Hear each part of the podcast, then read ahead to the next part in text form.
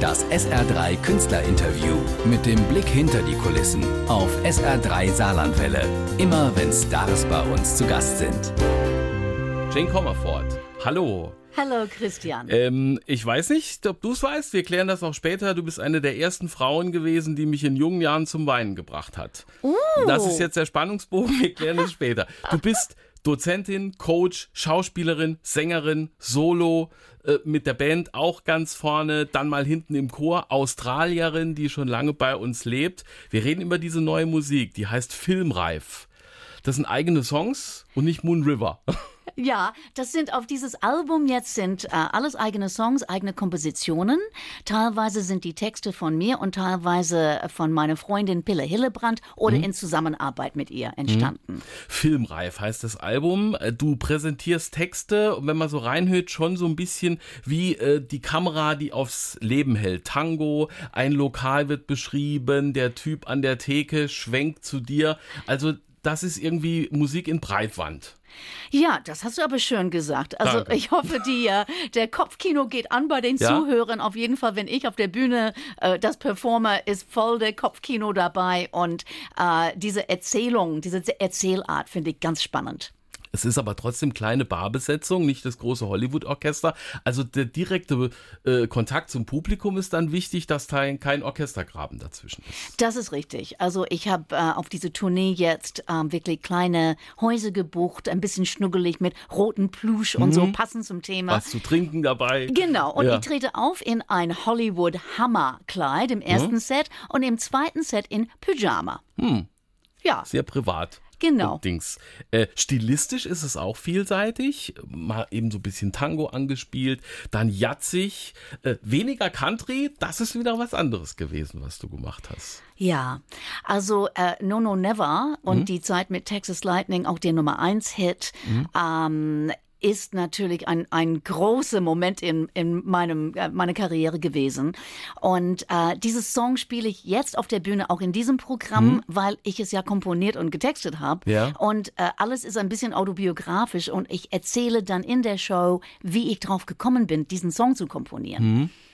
Ansonsten die, die Stile, du sitzt am Klavier, habe ich Videos gesehen. Dann ist die Mandoline äh, auch irgendwie dein Instrument. Das ist sowas, was immer mit Sehnsucht verbunden ist, auch ja, fürs Kino. Also fast, Christian. Ja? Es ist so, in dieser Show ist es so, ich, ich begleite die intimen Sachen selber am Klavier und hm. mein Akkordeonist spielt Akkordeon. Und wenn ich nach vorne gehe und ein bisschen glamouröse da hm. was von mir gebe, dann begleitet er mich am Klavier.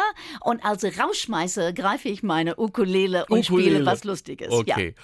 Dann jetzt mal so, wie Sie Jane Comerford kennen, eben mit dem Hit von Texas Lightning. No, no, never. Jane Comerford bei SR3. Filmreif heißt die neue Solo-CD und ich habe eingangs gesagt, äh, du hast mich vor über 30 Jahren zum Weinen gebracht und mit mir ein komplettes Theaterpublikum. Da blieb wirklich kein Taschentuch trocken. Ich habe die Szene rausgesucht. Hör mal. Ich könnte vor Glück let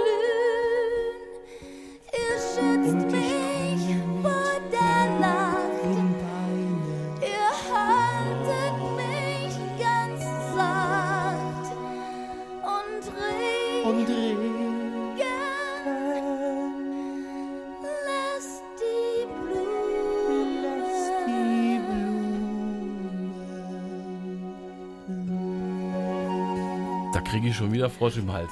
Die letzte Zeile singt sie schon nicht mehr. Ja, ich weiß, sie ist schon tot. Ah, oh. Eponin. Ah, ich weiß. In ich krieg auch Dieses hier. Bettlermädchen, das den Studenten will und der will eine andere und äh, schickt sie noch Briefe überbringen und die macht das. Und am, genau. am Ende wird sie erschossen. Ja. Wie war das für dich, so emotional jeden Abend sterben? Schwer. Ja? Ja.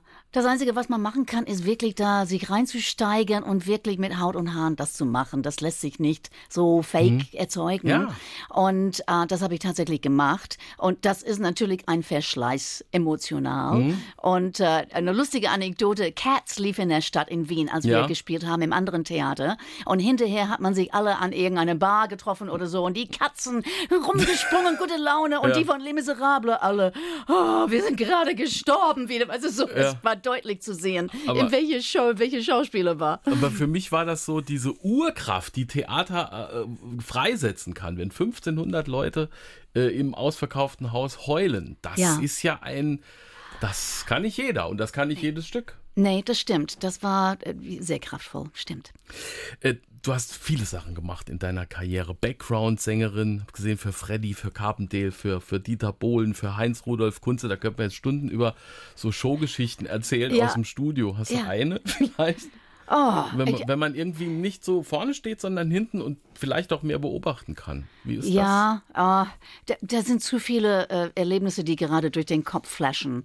Aber, ähm, oh Gott. Wir, wir haben teilweise so gelacht im Studio, wir haben es nicht auf Band gekriegt. Wir haben Werbung für deutsche äh, Fernsehen und so gemacht. Und ich Mhm. weiß noch, es gab ein Produkt abflussfrei. Die wir singen mussten. Weil das macht den Abfluss frei. Ganz genau. Wenn der Abfluss mal, mal verstopft ist, tja, was ist denn schon, Schon dabei? Dann nimmt man Abfluss frei, dann wird der Abfluss frei. Herrlich. Und dann haben wir mehrstimmig das singen müssen. Und wenn einer in diesem Chor ein Rappel kriegt und anfängt zu lachen, dann kriegst du das nicht mehr hin. Mhm. Stunden später waren wir immer noch am Lachen. Also äh, solche Anekdoten Ja, kommen klar. mir in den Herrlich. Sinn. Ja. Coach bist du. Ich glaube, damals im Les Miserables äh, im Heftchen stand schon Dozentin für Popmusik äh, in Hamburg.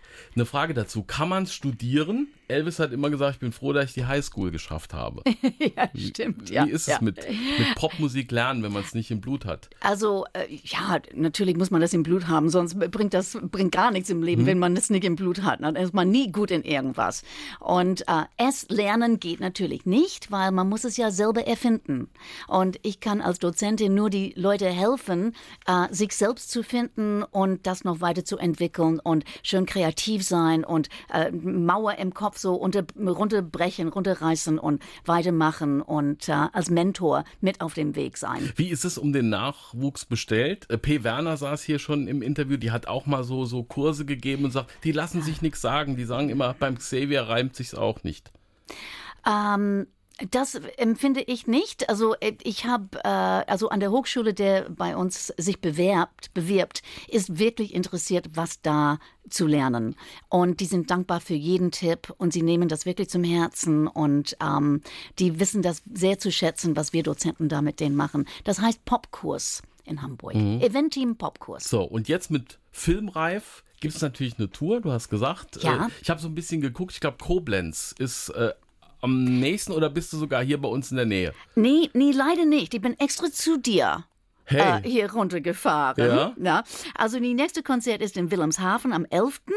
dann Hm, geht's bisschen Bad weit. Bevensen, Wernigerode, dann am 17. April Frankfurt. das wäre Osterferien, ein Nordseeurlaub und dann Jane Kommerfort live. Genau, gucken. und guck mal, ich habe drei Inseln. Das ist 24. Wangerooge, Norderney und Spekeroog. Hm? Und dann habe ich am 29. April Hamburg Schmidt Theater. Auch das schön. ist natürlich ganz groß. Mit Städtereise. Genau, und dann eine letzte noch in Köln am 4. Mai in Urania Theater. Da wären wir in zweieinhalb Stunden. Super. Ja, ja, dann komm doch. Ja, machen wir. Ja. Gucken wir, klären wir nochmal Termine. Supi. Jane. Kommerfort, schönen Dank. Danke. Filmreif heißt die neue CD und den Filmsong habe ich jetzt noch im Film.